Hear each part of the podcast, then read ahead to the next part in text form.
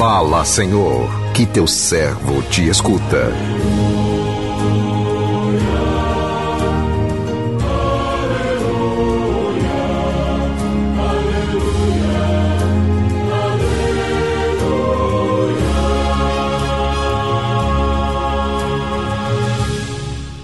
O Senhor esteja convosco, Ele está no meio de nós. Proclamação do Evangelho de Jesus Cristo segundo Lucas. Glória a vós, Senhor. Naquele tempo, os publicanos e pecadores aproximavam-se de Jesus para o escutar. Os fariseus, porém, e os mestres da lei criticavam Jesus. Este homem acolhe os pecadores e faz refeição com eles. Então Jesus contou-lhes esta parábola. Se um de vós tem cem ovelhas e perde uma, não deixa as noventa e nove no deserto e vai atrás daquela que se perdeu até encontrá-la? Quando a encontra, coloca nos ombros com alegria e, chegando à casa, reúne os amigos e vizinhos e diz: Alegrai-vos comigo, encontrei a minha ovelha que estava perdida. Eu vos digo: Assim haverá no céu mais alegria por um só pecador que se converte do que por noventa e nove justos que não precisam de conversão. E se uma mulher tem dez moedas de prata e perde uma, não acende uma lâmpada, varre a casa e a procura cuidadosamente até encontrá-la? Quando a encontra, reúne as amigas e vizinhas e diz: Alegrai-vos comigo, encontrei a moeda que tinha perdido. Por isso eu vos digo: Haverá alegria entre os anjos de Deus por um só pecador que se converte. Palavra da salvação. Glória a vós, Senhor.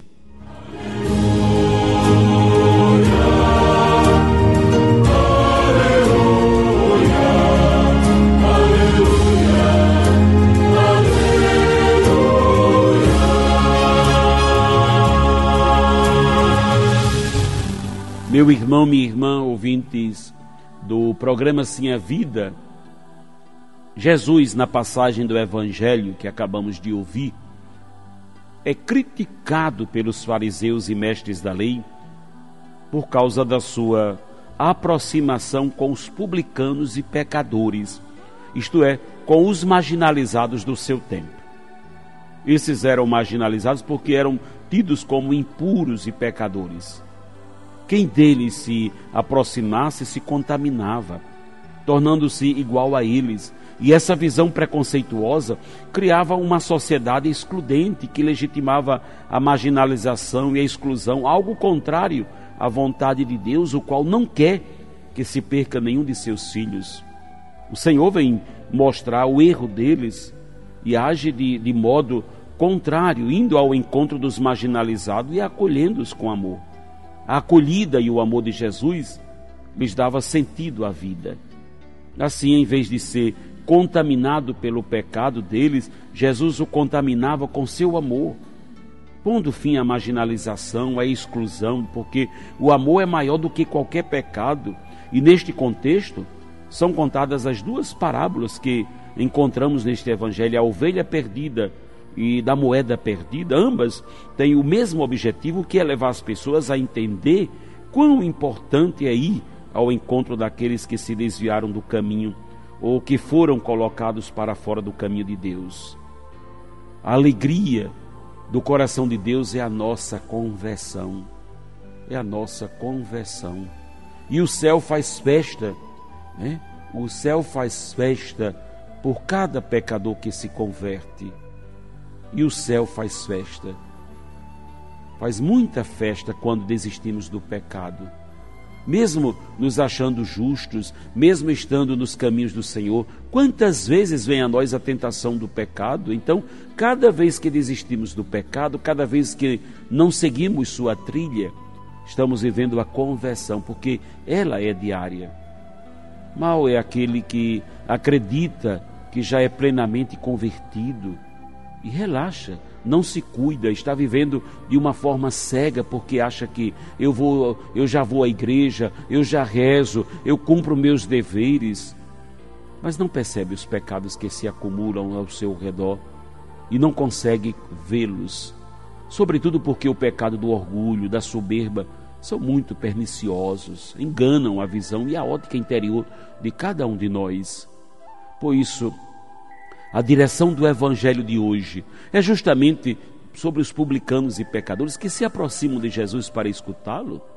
Quanto enquanto os fariseus, os mestres da lei os religiosos sentem-se já muito santos, melhores que os outros, conhecem a lei de Deus, praticam os mandamentos, eles não param para ouvir Jesus. Eles, na verdade, criticam Jesus. Quem é que vive num processo de conversão autêntica? É aquele que, que para para escutar o Senhor no fundo da sua alma, do seu coração é aquele que deixa Deus guiar, iluminar, apontar, corrigir, exortar a si próprio. O contrário é aquele que vive corrigindo os outros, vive exortando os outros, mas não exorta e não corrige a si próprio, não se deixa ser exortado e corrigido por Deus nem por ninguém, porque a soberba e o orgulho são tão grandes que a pessoa já se acha à altura de Deus. A alegria de Deus é pela ovelha que estava perdida e foi encontrada. A alegria muitas vezes ter deixar, ter que deixar de lado as 99 que parecem já estar bem fortes para ir buscar aquela que está enfraquecida. Quantas vezes nos encontramos fracos, perdidos, iludidos, desanimados e prostrados? Qual é o problema da, de humildemente reconhecer, Senhor, preciso de ti? Ajuda-me, socorre-me, levanta-me.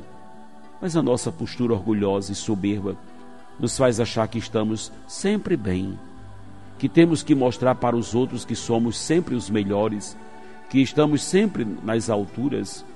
Cuidado, porque da altura que estamos, a queda pode ser muito grande, e por isso, a cada degrau da vida, a cada degrau da vida, precisamos subir segurando na mão de Deus e dizendo: Converta, converta-me, Senhor, do meu pecado que eu não estou enxergando, que está ludibriando-me, enganando-me, para que eu realmente seja o teu discípulo.